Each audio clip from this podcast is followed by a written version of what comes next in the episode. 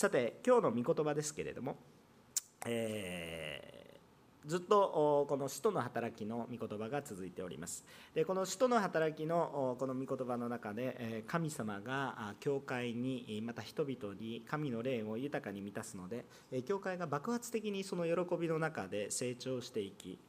またリーダーも育っていったとそのような姿が示されているわけです。しかしその影響力が大きければ大きいほどまたこの世からの迫害も強くなるわけです。でかつてはこの今までイエスから直接この弟子養育を受けていた使徒と呼ばれる人たち。こういう人たちがま迫害の対象であったわけですけれども教会の交わりを通してリーダーシップが立て上げられていくようになりました。でそのことでこのリーダーのうちにもこの迫害の対象が及んでいくということになって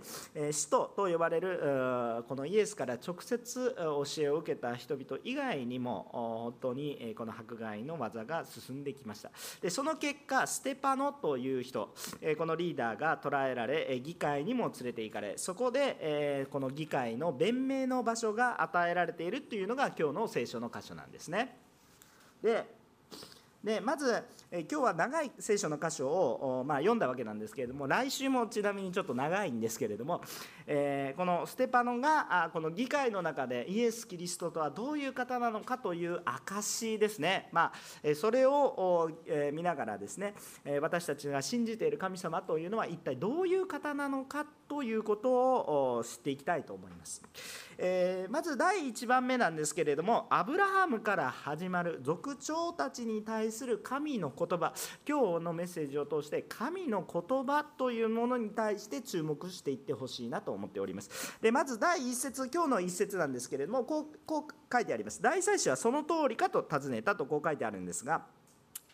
その通りかっていうふうに聞いているわけです。でこれは一体どういうことかというとこの使徒の働きの6章の13節から14節6章の13節から14節ちょっと前ですね、そのところには偽りの商人たちによって、え本当に、えこのさまざまな、え神殿とか、えモーセの立法、神様がモーセに与えた神様の救いの約束、こういう慣例を破ることに対するあ容疑というものがかけられていたわけなんですね。で、この容疑に対して、あなたはその容疑を認めますか、その通りですか、こういうふうに聞いてきているわけです。で、えー、この容疑、えなぜぜこの神殿とか立法とか、えー、こういうふうなことの慣例を破るということに対してユダヤ人たちはそれほどまで神経質に、えー、このなっているかというとそれは彼らの歴史を少し紐解く必要があります。今日は長い話をしません、えそれでなくても長いので、え彼らのこの歴史の中において、え国が滅んだもしくは困難の中に歩んだのは偶像礼拝に陥ったからつまり神の言われることに聞き従わなかったからだと学んでいるからですね、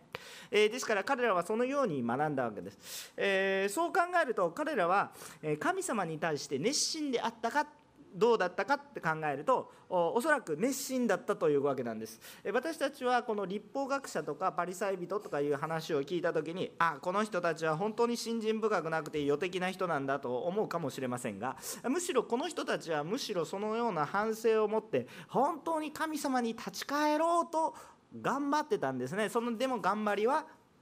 神様の恵みによってではなく人間的な頑張りによって頑張っていたんですねですからちょっと見方をちょっと変えてほしいんですけれどもパリサイ人とか立法学者という人は無下にですねただ単にですねなんかこの自分たちの権力だから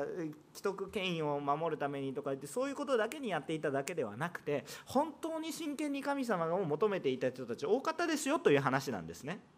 えー、ところがですね問題は自分たちの力で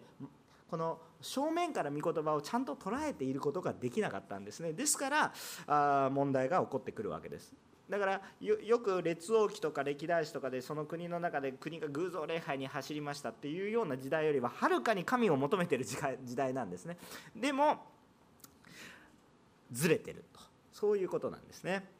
えー、だから彼らはですね神により頼まなければ国が滅んでしまうとそういう危機感を持っているので、えこの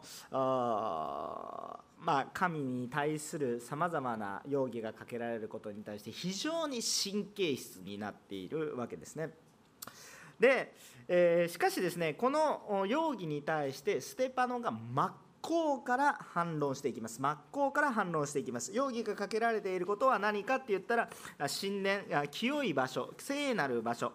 それからモーセに与えられたような約束のこの立法どのようにすれば正しい歩みをしますか何が正しいことですかという立法とそれに対して歩んでいる慣例的なことに対しての容疑がかかっているんですけどこれに対してステパノは真っ向から反論していきます。そして彼はどこから反論していくかというと民族の最初であるアブラハムユダヤ人の祖であるアブラハムから話を始めていきます。そこに与えられている神の約束最も一番そもそもの根本的な神の御心について語り始めます。でそれが始まっていくのが2節から5節で今日はすごい大切な話なんですけど今までの旧約聖書が一気に凝縮されているような話なので情報量としてはとんでもないです。だから眠たくなる可能性もあるんですけれども我慢してついてきてい。ただければと思います。まず2節から5節なんですけれども、えー、ちょっと長いのでいちいちお読みはしないんですけれども2節から5節を見てみるとアブラハムという人は初めはカナンの地に生粋のカナン人ではないわけです、えつまりどこから生まれてきたかと言わ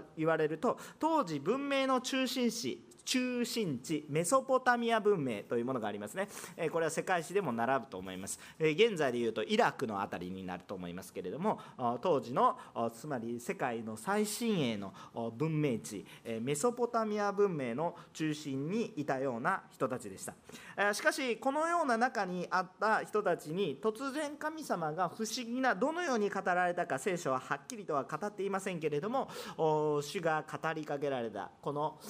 アブラハハムという人アブラムという人なんですけれどもアブラ後にアブラハムとなるこの人に語りかけられます、えー、どのような言葉があったかというと創世紀の12章の1節にあるんですが3節にある言葉が書かれています。3節の言葉ちょっとお読みします、えー、聞いてください。あなたの土地とあなたの親族を離れ私があなたに示す地に行けと言われましたとこう書かれてあるわけです。ですからここを出て行って、えー、私の示す地に行きなさいとこういうふうに言ったわけなんですね。でこれを受けた人この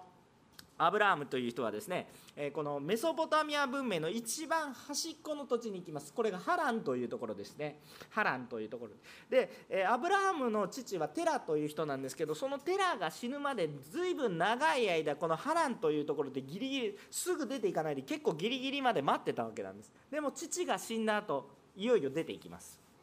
えー、カナンの地と言われる約束の地と言われるところに、えー、まあ、出ていったわけですね。で、えー、しかも彼にその土地を与えるようなその約束があったわけですけれども神様の言葉はどういう言葉がありましたかというと、えー、これがですね、えー、次に続くようなことなんですけれども彼の存命中にはその土地が彼に与えられることはなく彼はずっとテント生活だったわけですよ。えー、しかしむしろ子孫に与えるという言葉を残していかれました。それが5節に書かれてある言葉ですね。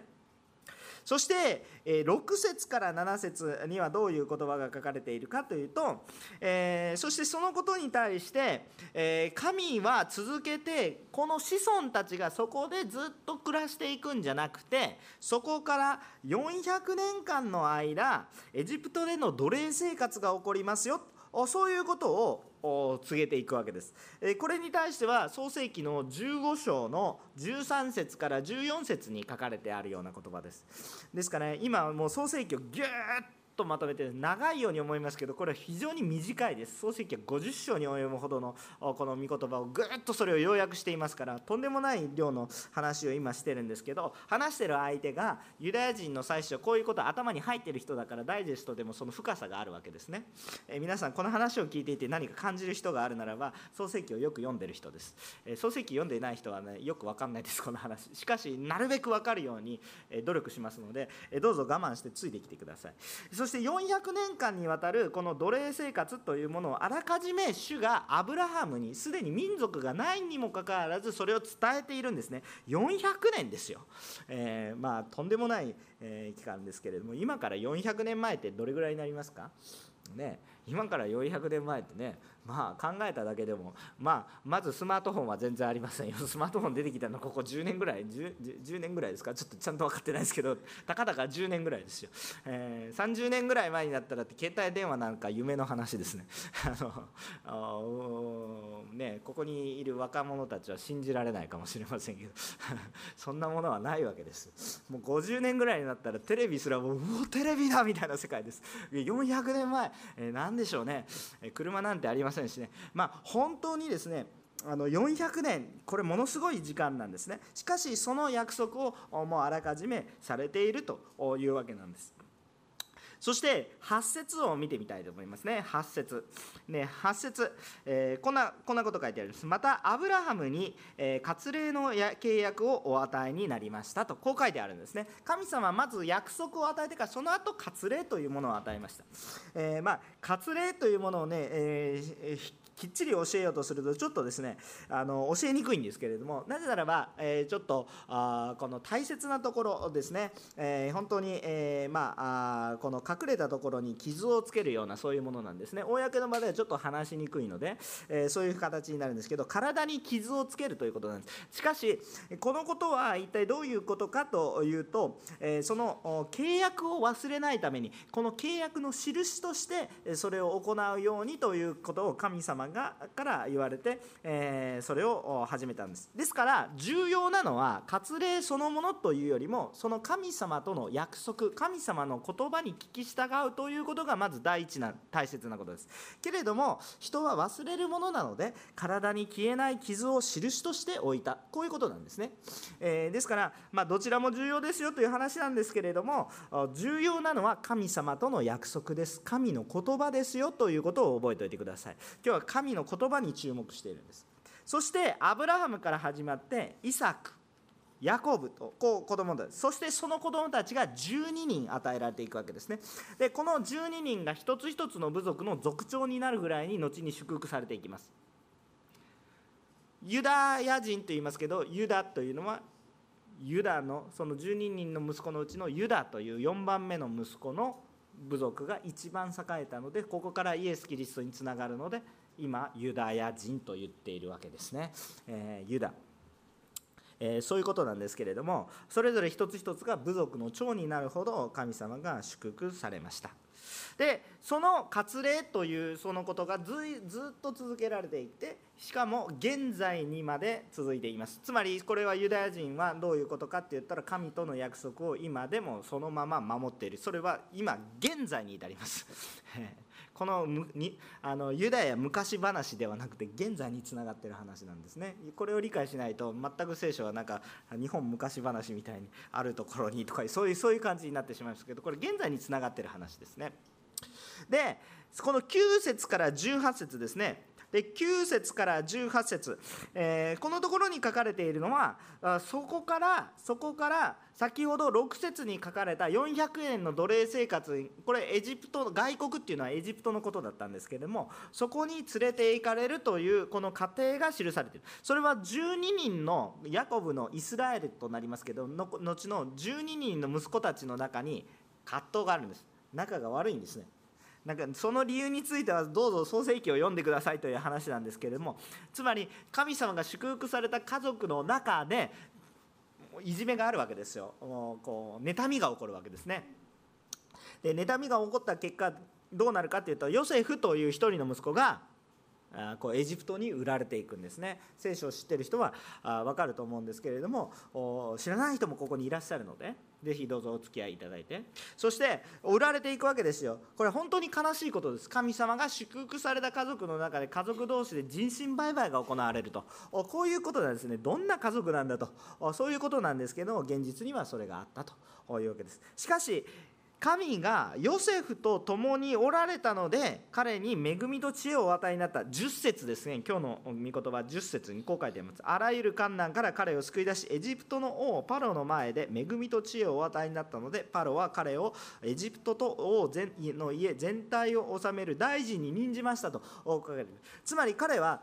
もう最悪の人生奴隷の人生からもうかつて類を見ないサクセスストーリーです。本当にかつて類を見ない。これ以上ないサクセスストーリーです。エジプト文明のトップに行きます。一番底辺から奴隷奴隷としてうま奴隷として売られてるわけですから人間として扱われて商品として扱われてるわけですよ。そこから彼はエジプトのトップに行きます。まあ、王はいるんですけど今の感覚で言うと日本の感覚で言うと総理大臣になります。これ本当の話です。だからそのことにおいてその基金基金に対するこのことが示されてそしてじもう何て言うかこのその周辺の国全部を養うことができるぐらいにこの備蓄していくわけですね。食料を備蓄して。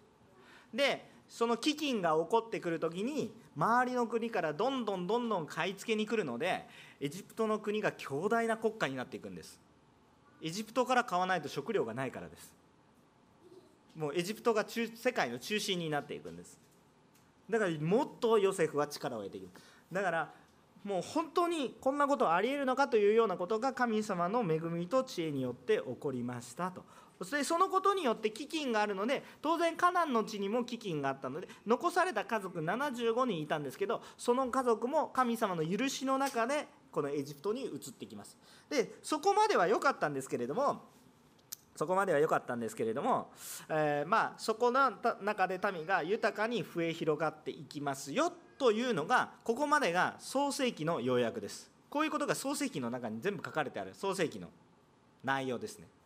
こうこう皆さんもう話がボンボンボンボンボンって言ったんですけどまあ昔話のストーリーがあるのでね。昔話のように聞いても少し頭に入ると思います。しかしここで皆さんに感じていってほしいことは一体何かというとこの一つのことです。神は人に約束の言葉を時代を超えて与えてきておられそれは成就していることを学んでください。えっと神様は人に約束の言葉を与えそれを時代を超えて与えておられてそしてそれは必ず成就してきていることを学んでください。もう一回言いますよ。もう一回言いますよ、えー、神は人に約束の言葉を時代を超えて与えておられそしてそれは成就している成し遂げられているということを学んでください。いいですね。さあじゃあ2番目の段階に入ります。ここからは出エジプト以降の話が進んでいきます。19節以降ですね。19節から36節までの長い話になりますけれども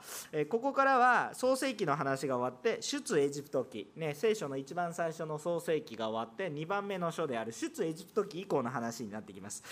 でその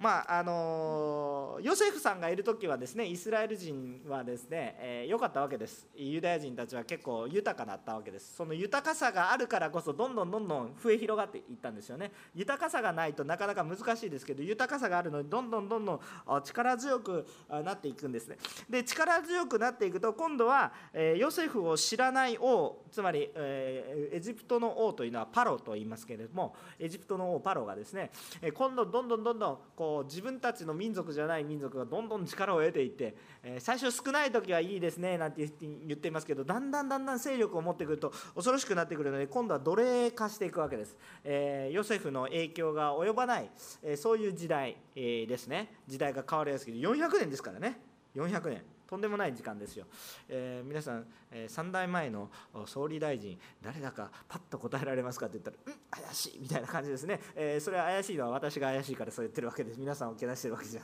なくてですね、えそういう感じですね。特に日本はコロコロコロコロ総理大臣変わりますのでですね。3代前って誰だったかなってすぐ答えられないかもしれませんけどこれ400年前だったらどうですかみたいな。日本は400年前だったら多分江戸時代だったので、えー、なんか徳川なんとかさんですね、まあ、ちょっとよくわからないんですけれども、えー、そういう人が主権を持ってるわけです。しかしですね、えー、そんなことはよくわからないわけですね、えそういうふうになってきている間に、まあ、奴隷化してされてしまった。やっぱり別の国の人ということに、え別の民族とこういうふうなことが起こっていったわけです。えしかし、えその中で何が起こったかというと、え民が増え広がるので、民を減らさないないといけない。人口を減らすという政策が起こってくる。つまりそれをするために何をしたんですか？もう今だったらね一人一人にしなさいよとかなんかいろいろな話があるかもしれませんけど当時はもっと直接的です。なぜですかって言ったら生まれてきた赤ん坊を男の子は皆殺しです。とんでもない時代ですけどもまあそれがかつてのそういう時代です。男の子は皆生まれてきた男の子は皆殺しです。とんでもない時代です。しかしその時代に生まれた人が一人いました。誰ですか？モーセという人です。モーセ。いよいよステパノが今疑いをかけられているこのモーセのことに対するこの話に入ってきてるわけですね。いいですか？今まではそのモーセの話に背景となるアブラハムの話があったわけです。でも今いよいよモーセの話になってきてるわけですでえモーセがどういうふうに歩んだかというとこの災いのその赤ん坊が殺されている中において神様の不思議な恵みの中においてモーセは災いを逃れて神様の助けにおいてその災いを逃れたんですけど逃れるだけじゃなくてどうなったのかなっていうとパロつまりエジプトの王の娘に拾われて王の子として育てられる。まあこれもまたこんなこと世の中に起こるかみたいな話です。シンデレラストーリーみたいな話ですよ。こんなこと現実には起こらないということが現実なんですね。現実の方が小説よりもねすごいことが起こってる。さっきヨセフは奴隷人間扱いされないようなところから人々のトップに立ちました。今度はモーセモーセもどういう状態かって言ったらもう殺される寸前何の力もないところから王家の一人になります。外国の。そういうふうに神様が守られたんですね。でそのようにして守られてモーセは王家の子として40歳まで生きます。考えてみてください。40歳まで生きます。立派な大人です。分かりましたよね？分かりましたね？15歳とかじゃないですよ。40歳ですよ。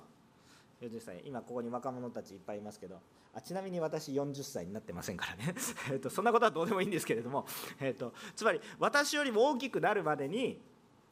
ずっと王家として生まれている。そしたらアイデンティティは何ですか？自分の存在性は何ですか？私は王として力があるって当然思わないですか？思うでしょ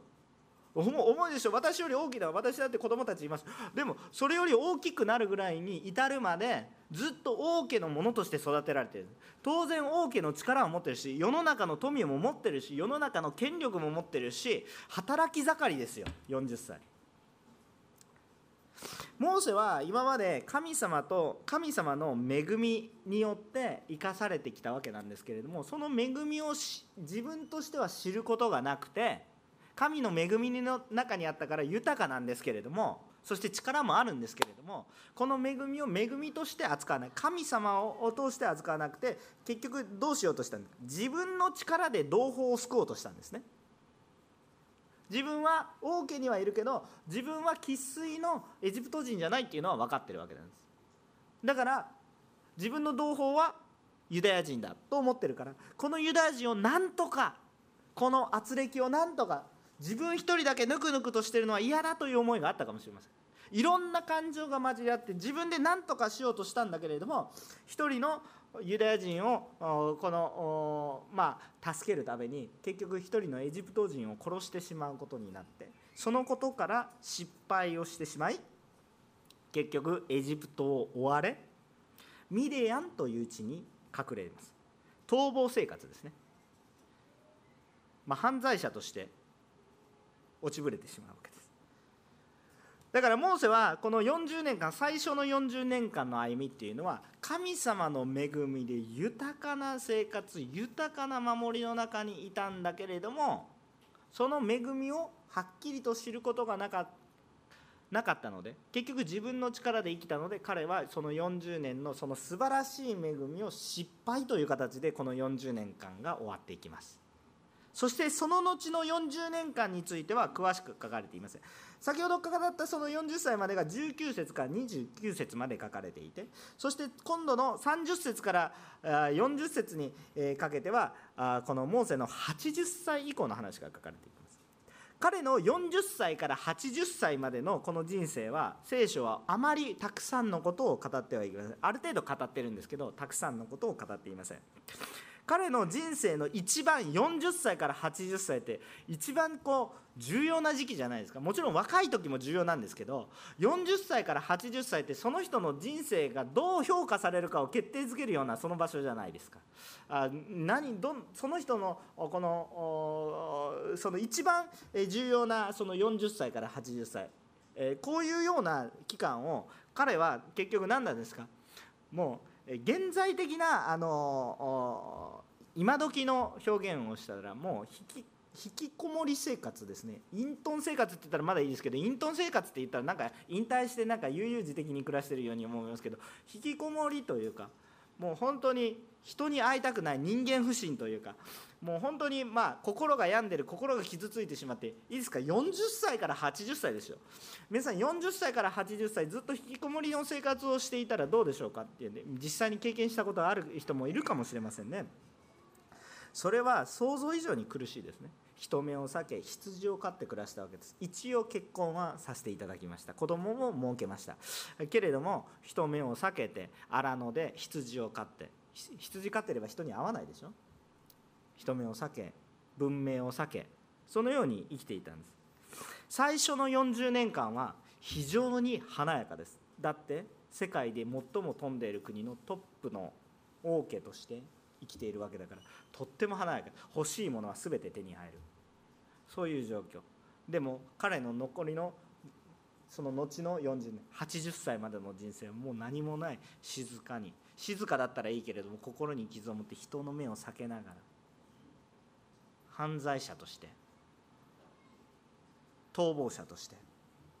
生きたわけですね。皆さん80歳まで逃亡者生活をする40年間。この人の生活は成功した人生でしょうか？失敗した人生でしょうか？簡単に言うと失敗した人生ですね。この40年間彼は人間の力で頑張ったわけです。しかし彼の頑張りはどうすることもできませんでした。しかしこの32節から34節に神の言葉が書かれていくわけですね。32今日の本文の32節から34節にこう書いてある。まず神様が声かけている私はあなたの父祖たちの神アブラハムイサクヤコブの神である。声声がかかるんですね。で33節すると主は彼にこう言われたんですね。あなたの足の靴を脱ぎなさい。あなたの立っているところは聖なる地である。34節。私は確かにエジプトにいる私の民の苦難を見、えー、そのうめき声を聞いたので、えー、彼らを救い出すために下ってきた。さあ行きなさい。私はあなたをエジプトに使わそうって。言ってるんですね。えっとこれはあのいろんなことが引っかかってくるんです。先ほど聖なるところである聖なる地であるっていう表現が出てきましたね。今ステパのちょっと使徒の働きの現在に戻ってきますよ。今というより使徒の働きが書かれた時代に戻りますよ。そうすると一体何ですかって言ったらステパノは聖なる地のことで訴えられているわけですね。聖なる地とはそもそも何なんだと。いうことですね。聖なる地出てきたでしょ。あなたの足の靴を脱ぎなさい。あなたの立っているところは聖なる地である。誰が言ったんですか？神が言ったんです。これ何を言いたいかというとですね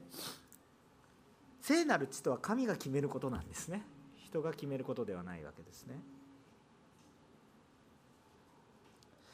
そしてこの神の言葉が書かれた後まあこの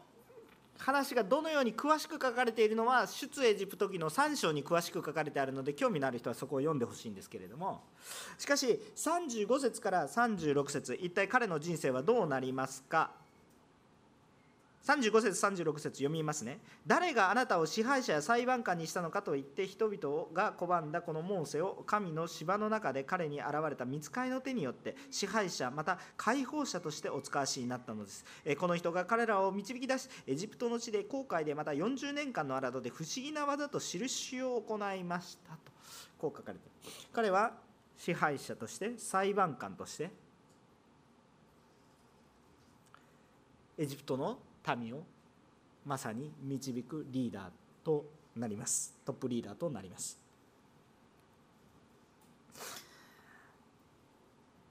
彼は今何歳ですか？80歳から120歳の間これをしました。普通の人間80歳から120歳の間は何をするんですか？皆さん80歳から120歳まで生きるとして何をするんですか？最近世の中は100歳までとか言って働けるまで働きなさいみたいなそういう雰囲気ですけれども。普通80歳から120歳は引退しようかなって。おんぬり協会でも定年がありまして70歳までです。私どんなに頑張っても皆さんと70歳まででしかあの責任を持った役割を持つことができません。しかし80歳から120歳の時に神はモーセに言葉を与えたんです。その神の言葉はモーセに霊的な力と励ましを与えてそして彼は老人であるにもかかわらずエジプトのエジプトからイスラエルの民を脱出されそして約束のカナンの地に導いていきます。モーセ実に80歳の時です。さあ皆さんにご質問しますが今日皆さん80歳の方はいらっしゃいますでしょうか？というふうにいくとまあほぼここにいる99.9%以上の人は80歳でないのをなんとなく知っています。隠れ80歳いるかもしれないんですけどおそらく多分いないです。彼の人生の本番は80歳からです。人間的に考えてこれ可能ですか？というと不可能だと思います。考えてみてください。今の日本のこんだけ科学技術が医療技術が進んだ日本の中でなるべく年を取ったら運転免許を返納してくださいね。なるべく責任を下ろしてくださいね。でも働いてくださいね。そんなことを言ってるような時代の中に今これだけ進んで医療技術が進んでる時代の中でも責任持たないでくださいね。神様はそう言わずに神の言葉はあなたが導けって。こんな大ぼれに。40年間人目を避けて僕の友達は人なんか人もいなくて家族だけが私の慰め僕の友達は羊ですとか言ってるようなそういう人間に対して民を導けって言ったんです。こんなこと可能ですか？不可能ですか？人間的に考えたら不可能です。しかし彼の最後の40年間の人生というのは老人とは考えられないほどにパワフルです。むしろ若い人は死んでも彼は死なないんですよ。それぐらい強い影響力を放ちました。彼のその影響力はどの時代まで続いているかというとどこまで続いているんですか？ステパノの時代まで続いている。だからステパノの時代にモーセが言った立法のことを守るとか守らないかのことにおいてステパノが今疑いをかけられていてこのモーセの話は現在に至ってるんです。エルサレムに行って嘆きの壁で泣いて祈ってる人たちは何をしてるんですか？このモーセの話があるからです。そういうことですよ。とんでもない神のしかしモーセができたんじゃなくてモーセは人間の力ではできなかった。0歳から40歳まで一番輝いているような輝きのある若者として人間としての輝きのあるようなそういう時代は失敗。結局殺人者として終わってしまう。40歳から80歳人間的に生きようとしてそれの集大成をするような時間にはずっと引きこもり生活。そして80歳以降もう人生の終わりに差し掛かった時に神の言葉が降りた途端突然彼の人生は変わります。人間としてはもう何もできないけれども神の言葉を信じるがゆえにその言葉によって何でもできるような形になってしまった。全くの逆転現象がここに起こっているわけです。でこのモーセの話を見てみると何を覚えたいかというと神の言葉が与えられているかがどうかがキーポイントですよという話なんです。神の言葉が与えられているかどうかがキーポイントです。どれだけたとえ私たちにどれほどの富があってもどれほどの権力があっても神の言葉が与えられていなければ虚しいよという話をしているアブラハムのこともモーセのことも神が語りかけてくださったことをキャッチしてからそこからスタートです。37節最後の、ね、モーセの語る預言者このモーセが語る預言者がいる37節最後に読みますよ。このモーセがイスラエルの人々に神はあなた方のために私のような一人の預言者をあなた方の兄弟たちの中からお立てになると言ったのです。つまりこのことが言及されているのはこの一人の人これをイエスだと言いたいわけです。まあ言ってないんですけれどもこれ後で言っていくんですけれども今布石あの布石のようにね置いて話のこう伏線のようにしていってる。なんかあの本丸を攻める前に外堀から攻めていってる。そういう感じなんですね。でこれはイエスだって直接的にはまだステパノは言わないんですけれども一人の預言者を立てるんだ。誰のことか考えてみようって言わないけど言ってるんですね。そういうことです。でこのことはどこに書かれてありますか？新明記18章の15節ですね。新明記18章の15節。でステマノはこれが自分の信じているイエスだと伝えたいわけです。つまりユダヤ人が伝統的に伝えてきた話をねじ曲げているのでもまた変な風に、えこう聖なる血を汚しているわけでもなく真正面から受け止めるとイエスがキリストだと認めざるを得ないですよという話をしたいんです。つまり何かわけのわからない容疑がかけられているけれどもそれとは全く違ってまさに自分こそちゃんとこの伝統的に語られてきたそのことを証明するイエス・キリストというものを型を信じているんですよ。そのことを伝えたいんです。さあ今日はステパノの証の前半部分なんですけれども彼の証の端々に何がありましたかというと神の言葉なんです。なんとなく感情的な話とかそういうじゃなくて神の言葉があったわけです。彼は神の言葉を持って証しそして神の言葉を持って今人々に対して、こう弁明をしているわけです。神様の言葉を持つと人は力を得ます。それは習慣によることでもない。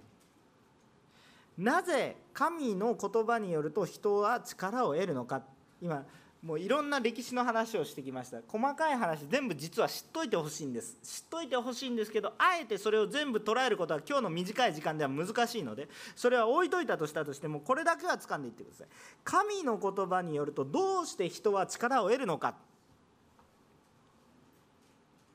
それはね必ず成就するからです神の言葉は必ずになります。えー、本当ですか？と思うかもしれませんね。そうですこれから先のことは私たちには分かりません。でも神様に分かっていて、その神様が言葉を与えてきますから、それは成就します。じゃあ、どうしてそれを信じることができますか？歴史を見なさいという話です。歴史をちゃんと正面から見なさいと。神は働かれてるでしょ。神はアブラハムの時代に400年の奴隷生活を予言してきっかり400年後にちゃんと出てるんです。今日のこの箇所じゃないですけれどもいずれイスラエルの国ができます。イスラエルの国ができてバビロンという国に補修されます。それは70年ですよと言われてたんですけれどもその始まる前にその70年きっかりで出て出てきてるんです。歴史を見なさい。神は働かれています。人の働きの一章の八節によるとどうなんですか？私たちは本当に世界の果てまでキリストの商人が生まれると言っていますけど私たちは何なんですか？じゃあこの世界の果てのような国で。さっき若者たちがこう証しをしてくださいました。本当に感謝なことです。私はねあの日本でクリスチャンまあイエスを信じる若者たちの心がよく分かります。私もそうでしたから。ねお友達からバカにされることもあるでしょう。変人扱いされることもあるでしょう。学校の中では1人しかクリスチャンじゃない。ひょっとしたら家族にも理解されない。でも主は生きておられます。あなたに力を与えるのは神の御言葉です。これは別に若者だけじゃない。老人であっても同じです。80歳の老人であっても私は人生を失敗したと思ってる人でもそれは手遅れ神様の中にあって手遅れなんて一つもないです。神様が言葉を与えた時人は力を得ます。それは歴史が証明してるんです。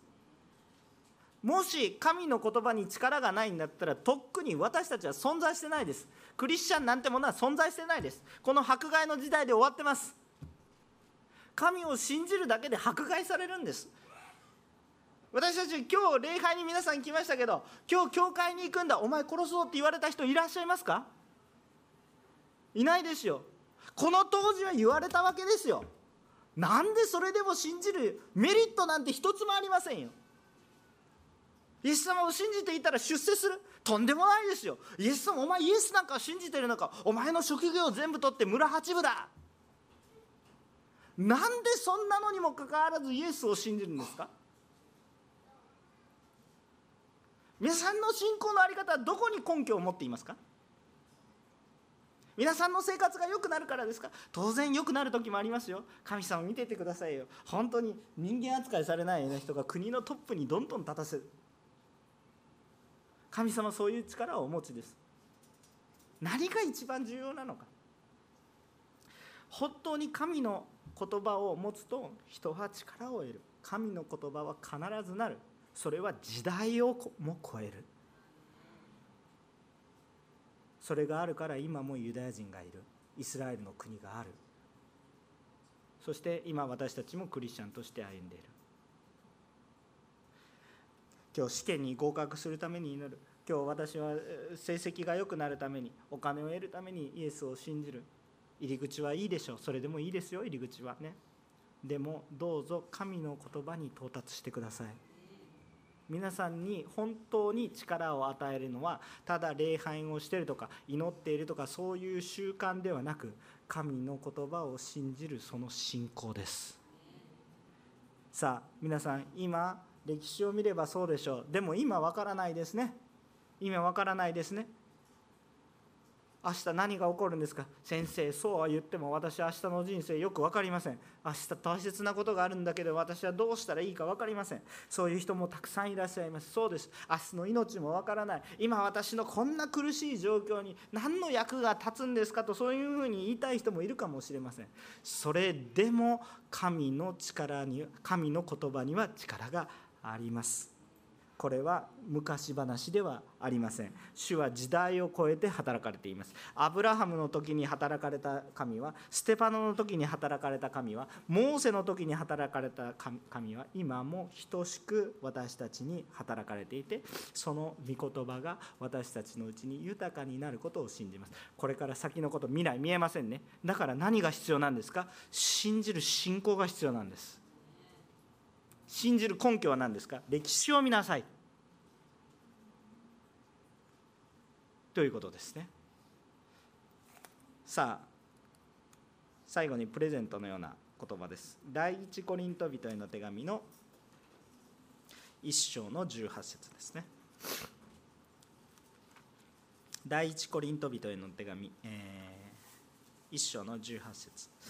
えー、とても有名な聖書の箇所ですので覚えていらっしゃる方もいらっしゃると思います。もし聖書をお持ちの方がいらっしゃいましたら共に読みたいと思います。第一コリント人への手紙の1章の18節、えー、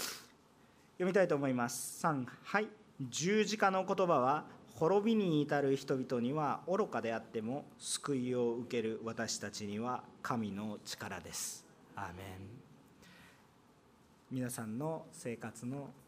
よりどころ基準行動の基準に神の御言葉が豊かにあらんことを心から祝福しお祈りをいたします。祈ります。